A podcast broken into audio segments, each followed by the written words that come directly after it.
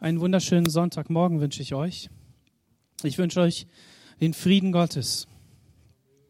Es ist so unendlich wichtig, dass wir begreifen, dass wir nicht für diese Erde bestimmt sind in der Langfristigkeit, sondern dass das terminiert ist, dass das ein Ende hat.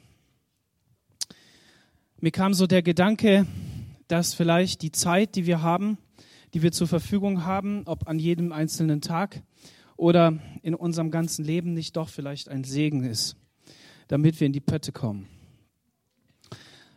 Da kann man ja denken, wie man will darüber, aber mir scheint es so zu sein, dass Gott, Gott sagt ja auch in seinem Wort, dass er Dinge begrenzt hat, damit es nicht zu schlimm wird. Und ähm, irgendwie scheint das nicht nur für schlimme Situationen so zu sein, sondern dass Gott uns einfach vor Augen führen will, dass wir begrenzt sind und dass wir in ihm die Ewigkeit haben.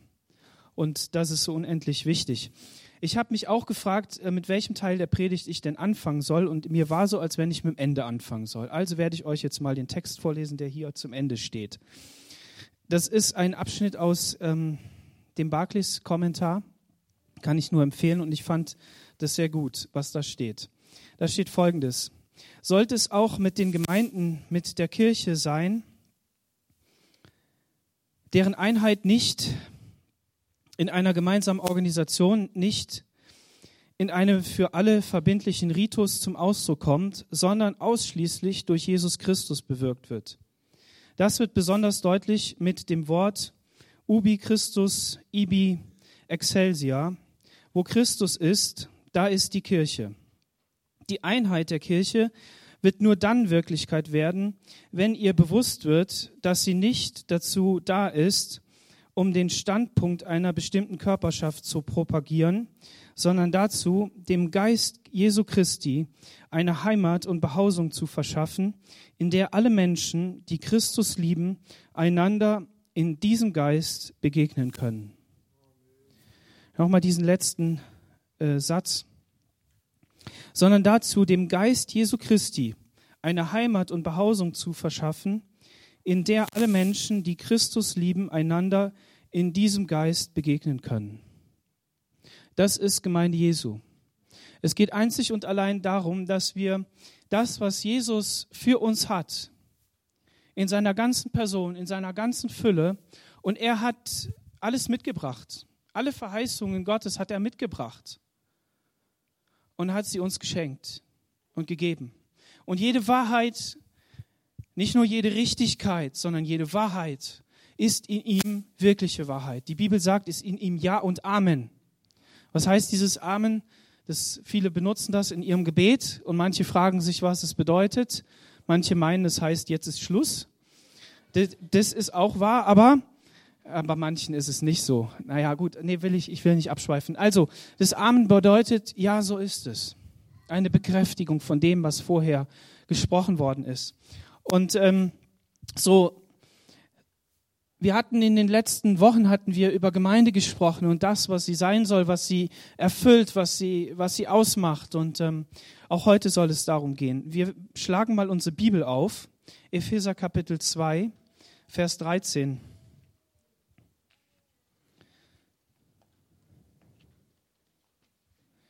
Und wer so ein Schmachtphone dabei hat, kann natürlich da auch seine Bibel aufschlagen.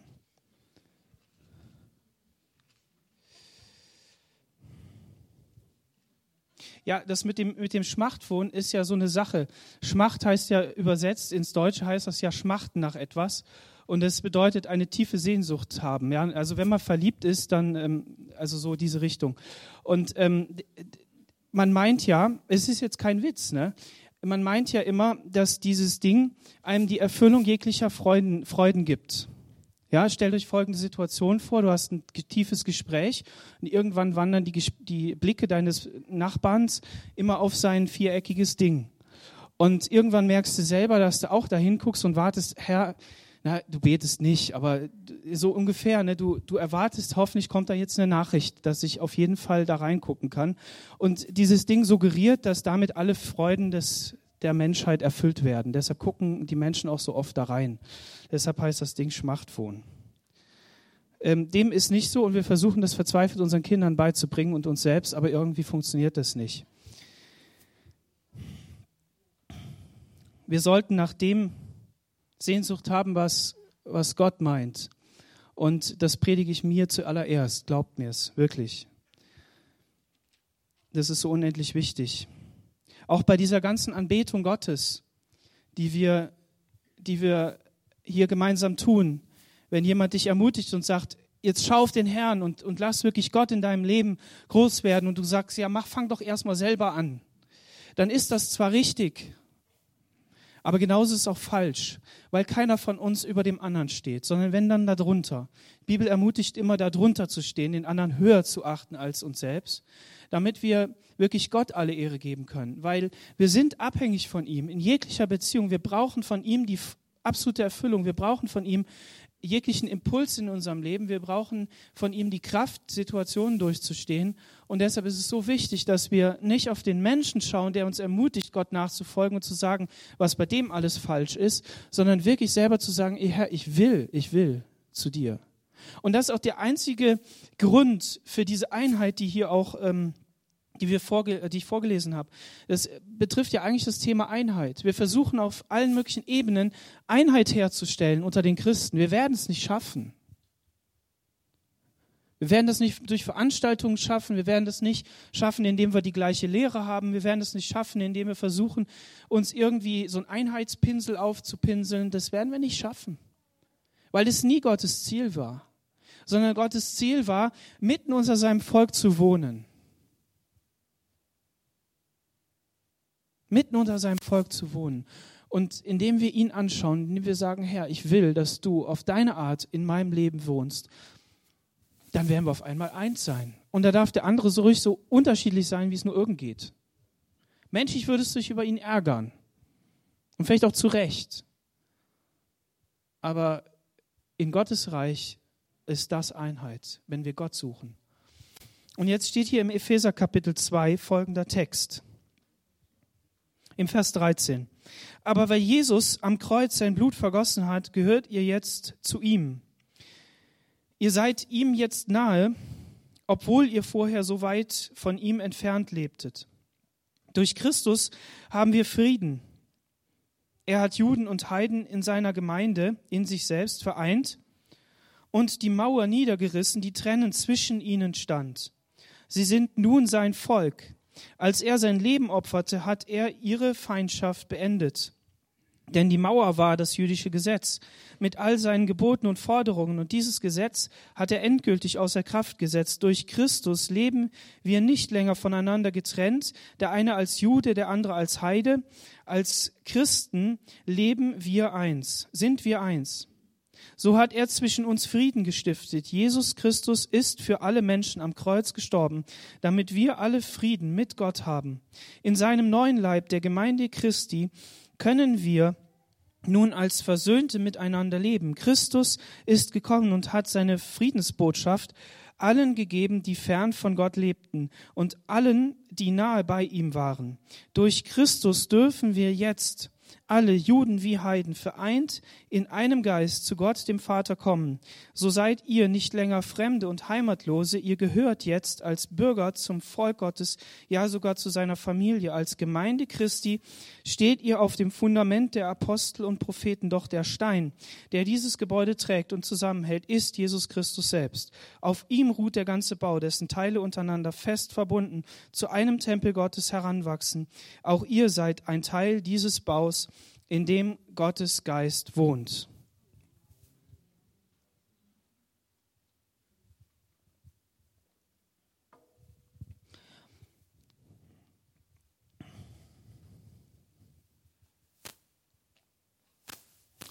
Ein wunderbarer Text, der eine bestimmte Perspektive auf die Gemeinde gibt, die Gemeinde Gottes. Und ähm, hier gibt, ich greife hier ein paar wichtige und wesentliche ähm, Punkte raus, die mir auf dem Herzen liegen.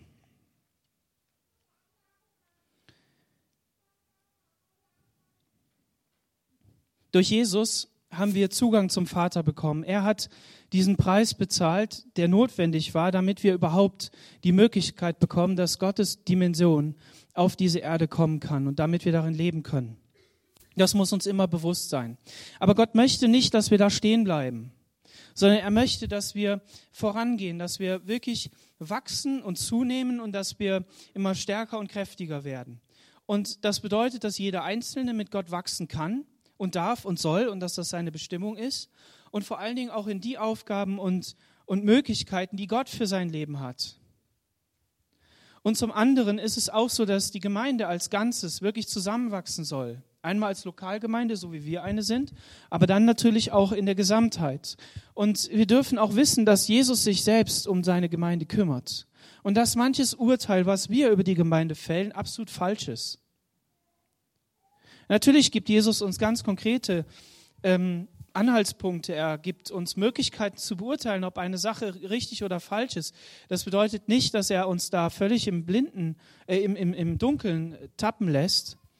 Aber gleichzeitig ist es so, dass wir uns darüber kein Urteil erlauben sollten. Weder wir über die Gemeinde noch du über dich selbst.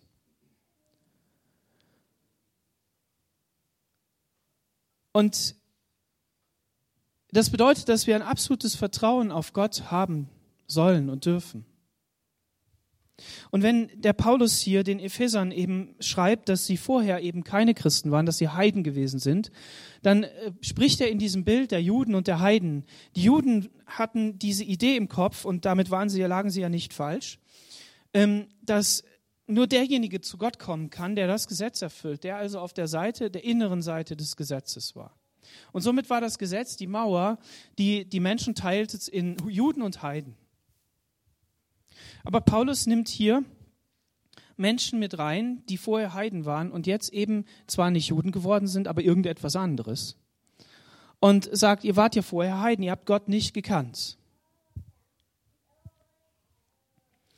Und er verweist hier auf die Beschneidung. Die Juden hatten die Beschneidung, ein äußeres Zeichen, dass sie zu dem Volk gehörten. Das war dieser Bund, den Gott mit Abraham gemacht hat.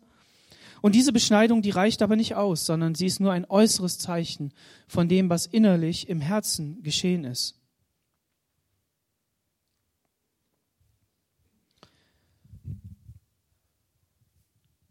Die Menschen kannten den Tempel und den Heiden war klar, dass sie nur in einen bestimmten Teil des Vorhofes hineinkommen konnten. Es gab einen Vorhof der Heiden, es gab einen Vorhof der Frauen, der Israeliten, der Priester und dann das Heiligtum. Also es gab verschiedene Stufen, in die ich vordringen konnte. Und je nachdem, zu welchem Teil ich gehörte, desto weiter konnte ich vor. Und es gab in diesem Form eine, Vorhof eine, eine Zwischenwand. Und auf dieser Zwischenwand war in wunderschönen Buchstaben geschrieben, wenn du jetzt weitergehst, dann spielst du mit deinem Leben. Und dann bist du selber schuld. Diesen Vorwurf musste sich auch Paulus gefallen lassen. Das war natürlich einfach so aus dem Leben, also äh, nicht aus dem Leben, das war aus, einfach so aus der Nase gezogen. Denn in Apostelgeschichte 21, Vers 28 heißt es, und, und schrien, helft uns ihr Männer aus Israel, das ist er, der überall gegen unser Volk, gegen das Gesetz und gegen den Tempel hetzt und nicht genug damit, er hat sogar Griechen in den Tempel gebracht und dadurch die heilige Stätte entweiht. Deshalb musste Paulus umgebracht werden weil die sich überlegt haben, wenn der mit dem Griechen abhängt, dann muss er den wohl auch in den Tempel gebracht haben. Und dann nicht nur in den Vorhof der Heiden, sondern weiter rein. Weil er behauptet ja, dass jeder zu Gott kommen kann. Und schwuppdiwupp war ein Gerücht entstanden und jemand musste verurteilt werden. Diese Trennung zwischen dem einen, der drinnen ist, und dem anderen, der draußen ist, oder der zum Volk gehört oder nicht zum Volk gehört, den kannten die Griechen auch. Sie führten einen Kampf gegen die Barbaren ist ganz einfach. Entweder du warst Grieche oder du warst Barbar. Und ähm, die Griechen, die hatten in, ein, in der Antike hatten die ein Problem, nämlich dass sie, dass sie einzelne Städte gewesen waren und das mit der Einheit auch noch nicht ganz so verstanden haben, dass wenn sie sich zusammentun, dann sind, können sie stärker gegen den Feind vorgehen. Und deshalb haben die Städte alleine gekämpft, äh, weil der eine nicht dem anderen zugestanden hat, dass er vielleicht über ihm stand oder so. Und diese das bedeutet, dass diese Abgrenzung zu dem anderen nicht nur ein Phänomen der Juden ist und war, sondern dass das wohl alle Völker betrifft. Und ich würde bald behaupten, dass wir dieses Thema heutzutage viel stärker und größer da haben, als uns vielleicht lieb ist. Wir selbst sind davon betroffen. Wir nehmen Menschen auf, die hier ursprünglich nicht hergehören. Damit beurteile ich noch nicht, ob sie da hierher gehören oder nicht, sondern ich sage nur, sie, sie sind hier nicht ursprünglich geboren, sondern sie kommen durch Flüchtlingsströme hierher. Wir müssen damit umgehen. Dann gibt es Menschen, die brauchen nur einen Satz zu, zu sagen, America First, und er greift um sich. In unserem Sprachgebrauch ist er drin. Auf einmal wird Presse ausgeschlossen und was weiß ich was alles für Themen. Und es ist schon interessant. Und es spaltet nicht nur die Gesellschaft um uns herum, sondern auch die Christen. Es gibt unterschiedliche Ansichten über die verschiedenen Dinge, wie wir damit umgehen sollen. Und ich will auch gar keine Predigt darüber halten. Ich das nicht sagen, so oder so sollen wir das tun. Jeder muss da selber eine Meinung zu finden. Aber eins ist klar, diejenigen, die Jesus Christus angenommen haben als ihren Herrn und Heiland, und das musst du für dich selber beurteilen, die müssen nach gewissen Prinzipien handeln, die Gott ihnen gegeben hat. Und nicht nur nach diesen Prinzipien, dass Gott große Schuld vergeben hat und dass wir auch vergeben sollen, dass wir voller Liebe sein sollen, weil Jesus sagt, dass das Gesetz darin erfüllt ist, dass wir Gott lieben und unseren Nächsten wie uns selbst. Sondern Gott appelliert immer wieder an sein eigenes Volk im alten Bund, im alten Testament, bei den Propheten, die hier auch genannt werden in dem, in dem Text. Die Gemeinde ist aufgebaut auf den Aposteln und den Propheten. Und da spricht die Schrift nicht in erster Linie an, dass wir hier unbedingt einen Apostel brauchen und einen Propheten und dass deshalb die Gemeinde steht oder fällt, sondern wenn die Bibel davon spricht, dass da Apostel und Propheten sind, dann bedeutet das, dass Gott Apostel eingesetzt hat damals. Jesus hat seine zwölf Jünger geholt und hat sie Apostel genannt und sie ist aufgebaut auf den Propheten und damit meint Jesus die gesamte alte Schrift. Das heißt also, wenn Gott sein Volk daran erinnert, nämlich an diese, diesen Punkt, dass sie selber Verfolgte waren, dass sie selber Sklaven waren, dass sie geflohen sind aus Ägypten und deshalb große Milde haben sollten mit den Fremden in ihrem Land. Ja, wenn das für Israel gilt, wie viel mehr gilt es für uns? Das heißt ja nicht, dass man Tür und Tor öffnen soll. Jesus war ziemlich brutal. Jesus hat, ist, ist einem Menschen begegnet, einer Frau, die nicht zu dem Volk Israel gehört, ist ja mehreren begegnet, aber einer zumindest mal, und hat ihr gesagt, du Hund. Ja, ja, da kann man sich schon am Kopf kratzen. Dieser liebe Jesus. Es gehört doch, es gehört doch das Essen erstmal dem, den Kindern am Tisch und dann den Hunden. Und diese Frau hatte so einen großen Glauben, dass sie gesagt hat, ist mir doch egal, wie der mich gerade beleidigt oder ob ich dazugehöre oder nicht. Aber die Hunde, die kriegen von den Krümeln, die vom Tisch fallen. Und Jesus sah ihren Glauben und hat geheilt. Christsein bedeutet nicht, ein Weichei zu sein. Bedeutet nicht, dass wir mit uns machen lassen können, was wir wollen, was die wollen, die das ja mit uns machen sondern sehr wohl, dass man, dass man gute Grundlagen hat, dass man sich überlegen muss, was man sagt und dass man wirklich auch überlegen muss, wie man auch ein Land führt. Und wir wollen dafür beten, dass unsere Regierung das in rechter Weise tut und dass das Volk auch jetzt die richtige Regierung wählt in diesem Jahr, dass wir uns daran beteiligen und dass Gott uns eine Offenbarung schenkt, wen wir wählen sollen. Weißt du denn, was die machen? In den Programmen steht alles Mögliche und lass doch mal irgendwelche Parteien drankommen, die noch nie regiert haben. Die wissen doch gar nicht, was für eine Verantwortung ist. Ich, ich rede nicht gegen diese Parteien, sondern ich will nur sagen, die wissen doch gar nicht, welche Verantwortung das ist. Schau dir doch mal die Politiker an in der Vergangenheit. Die sind aufgetreten irgendwie als so 68er. Dann sind sie an die Regierung gekommen, haben ein paar Jahre regiert und sind irgendwie Politiker geworden. Da fragt man sich ja wie. Ja, durch den Druck, der da ist. Durch das, was da passiert.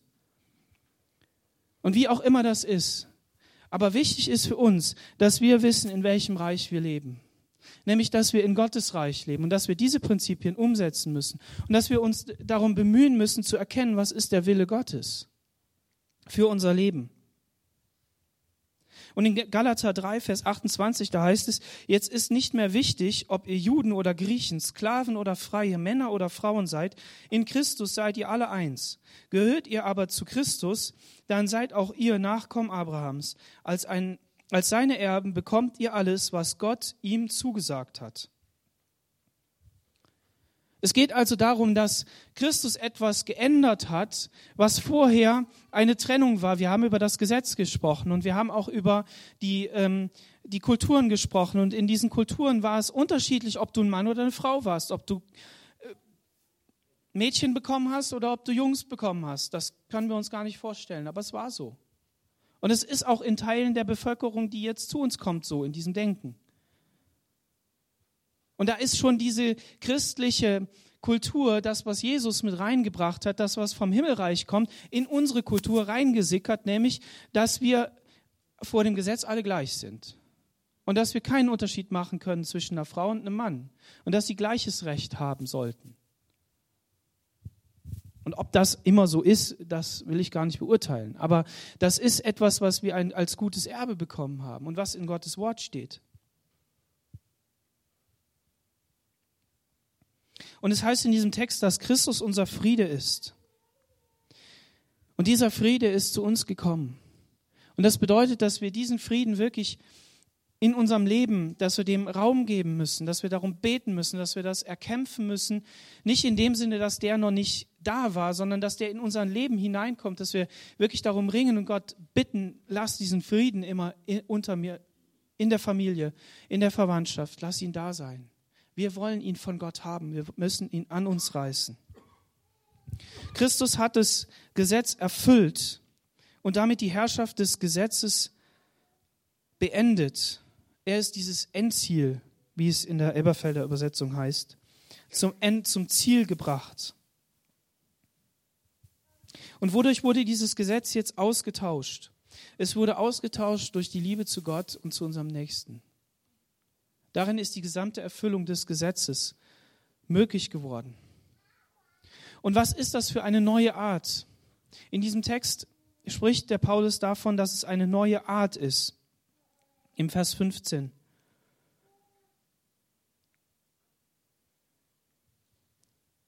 Dieses Wort, was als neue Art ist, ist nicht gebraucht wird, ist nicht ein, ein Wort, so Namen muss, es ist was Neues dran. Jetzt kommt was Neues zeitlich gesehen, sondern diese neue Art ist etwas komplett Neues. Das ist ein griechisches Wort, was hier verwendet wird.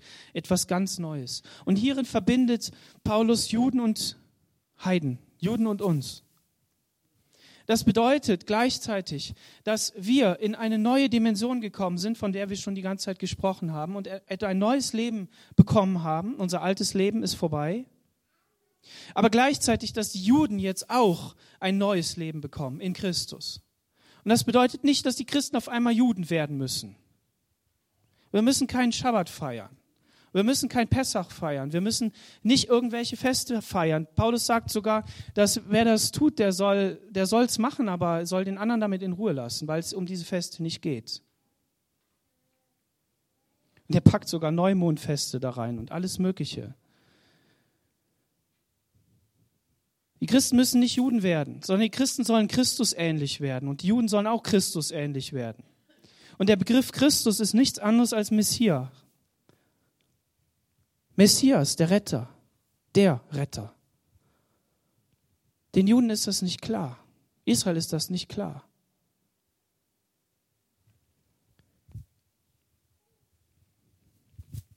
Aber wenn wir es ihnen verkündigen, wenn wir es ihnen sagen, dann sagen sie, was, echt? Ist es wirklich so? Der Retter, der, auf den sie warten, der ist schon gekommen. Und das ist unsere Aufgabe, in ihm eins zu sein, zu diesem neuen Menschen. Und es geht auch in dieser neuen Art nicht darum, dass wir jetzt alle gleich werden.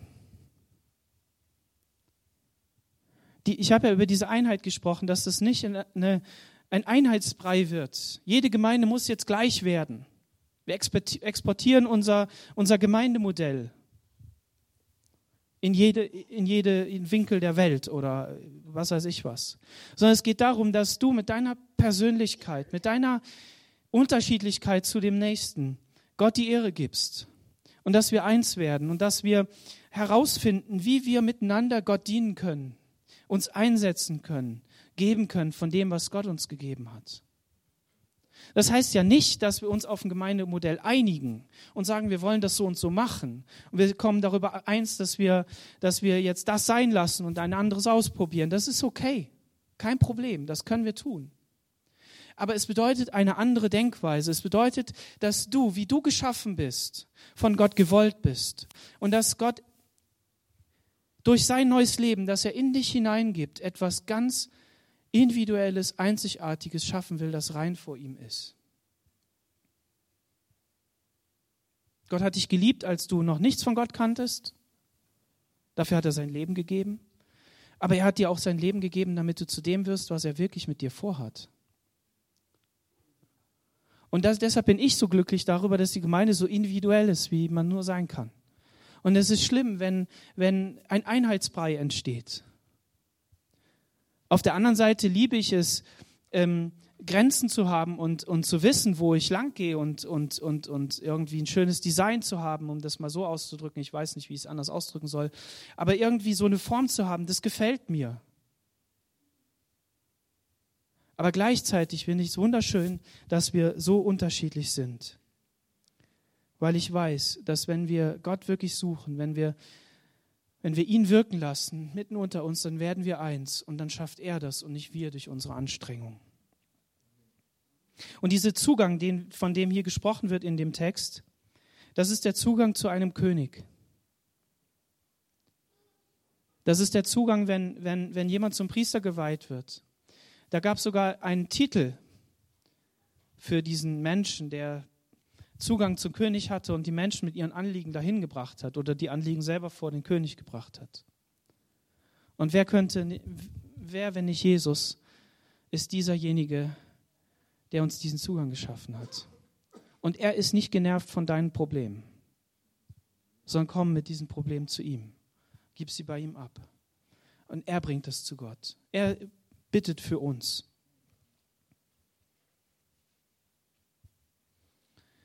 Im Epheser 2, Vers 19, da heißt es, haben wir ja gelesen, so seid ihr nicht länger Fremde und Heimatlose, ihr gehört jetzt als Bürger zum Volk Gottes.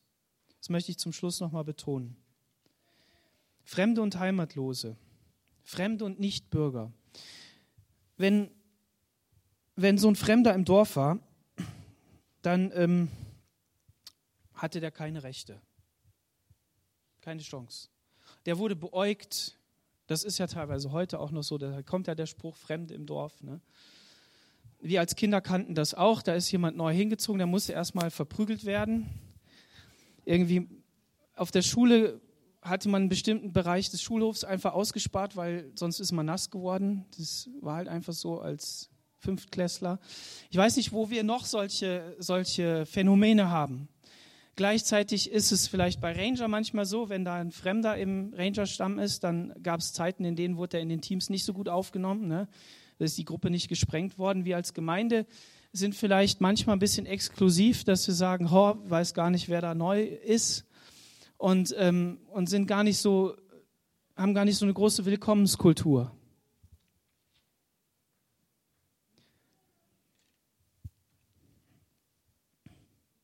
Und die, der, der Begriff hier Nichtbürger, hier klingt schon etwas an, was, was, was mehr ist als nur Fremder zu sein, nämlich Bürger. Aber Nichtbürger bedeutete, dass du Steuern gezahlt hast, dass du eine Aufenthaltsgenehmigung hattest und ein Arbeitsrecht. Und dann warst du schon ein bisschen näher dran, ne? konntest da halt was machen. Und, ähm, aber du warst immer noch nicht Bürger. Und Paulus gebraucht hier den Begriff des Bürgers. Wir sind Mitbürger der Heiligen. Natürlich spricht er hier in diesem Rahmen zu, den, zu, zu Israel und so weiter, aber es geht hier eben genau darum, dass wir wirkliche Bürger sind. Ein Recht zu haben, dabei zu sein, in der Familie, mitzufeiern, jegliches Recht zu haben, jeglichen Zugang zu haben, die gesamte Aufmerksamkeit des Vaters und so weiter. Und das ist ein neuer Stand, wirklich ein neuer Stand wirkliche Teilhaber zu sein an dieser Gerechtigkeit, nicht minder be bewertet. Natürlich achten wir dieses Volk Israel, dieses Volk Gottes, höher, weil Jesus sagt, achtet einander höher und wir wissen, welche Geschichte sie gehabt haben und dass Gott sie erwählt hat und so. Aber wir wissen auch, dass wir in dem neuen Stand gleichwertig sind, dass wir zu diesem Gottesvolk gehören. Und die Gemeinde Jesu, jeder Einzelne, der dazugerufen wird, ist Bürger dieses Reiches und berechtigt dabei zu sein. Und das ist ein neuer Stand. Da braucht, da braucht es keine Eifersucht zu geben. Es braucht kein, keine Niedertracht oder, oder böses Gerede oder so, braucht es nicht. Weil Gott derjenige ist, der die Gaben verteilt, weil Gott derjenige ist, der die Möglichkeiten verteilt, weil Gott derjenige ist, der dafür sorgt, dass es gerecht zugeht. Deshalb können wir das auch ablegen. Wir brauchen all diese Dinge nicht, weil es nicht funktioniert in Gottes Reich. Sondern in Gottes Reich haben wir alle etwas geschenkt bekommen, nämlich dieses Bürgerrecht, die Vergebung unserer Schuld. Und deshalb haben wir diesen freien Zugang. Oft genug geht es anders zu in der Gemeinde. Und deshalb ist das auch heute Morgen ein großes Werben darum, dass wir das wirklich in, in den Blick bekommen und sagen, Herr, veränder du mein Herz, sodass ich dich sehe, wie du es haben willst und dass ich auch meinen Nächsten so sehe, wie du es haben willst. Und da muss jeder Einzelne vor Gott stehen. Und dann kann die Gemeinde auch wirklich ihre Aufgabe in dieser Welt erfüllen. Denn es nutzt auch nichts, eine tolle Organisation zu haben, eine tolle Gemeinde zu sein, wenn wir am Ziel Gottes vorbeigehen. Nur damit wir auf irgendeiner Homepage oder in irgendeinem Film oder in irgendeinem Facebook-Eintrag oder in irgendeiner Zeitung glänzen können. Das ist, nicht, das ist nicht Gottes Ziel. Und Gott hat auch nirgendwo in der Bibel geschrieben, dass eine Gemeinde wachsen muss. Und das Größe, das ist, was, was eine Gemeinde ausmacht. Sondern es geht einzig und allein darum, dass wir als richtig befunden werden in unserem Herzen. Dass Gott Wachstum schenkt und dass Gott Gelingen schenkt und so weiter, ist ja okay. Ist auch richtig. Aber Gott möchte, dass wir wirklich eine Sehnsucht danach haben, dass sein Reich hier geschieht. Und dass wir als Gemeinde, dass es uns nicht so sehr um die Organisation, um die Dienste, um all diese Dinge geht, sondern wenn es uns im Kern darum geht, dass Gottes Gegenwart in unserem Leben ist und wir miteinander wirklich in dieser, in dieser Denkweise Gottes und Jesu wirklich unterwegs sind, dann können wir auch über alles andere reden. Und wir müssen über manches andere reden. Werden wir auch nach dem Gottesdienst tun. Aber wichtig ist, dass uns das, was wirklich wichtig ist, wirklich wichtig ist, auch wichtig ist. Denn so oft werden Nebensächlichkeiten zur Hauptsache.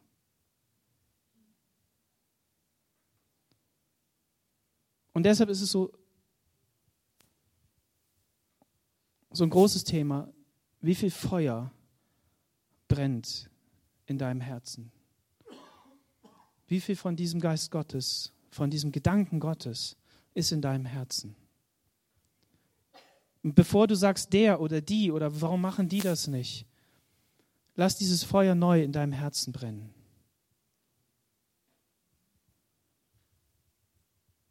Amen. Lass uns alle aufstehen. Morgen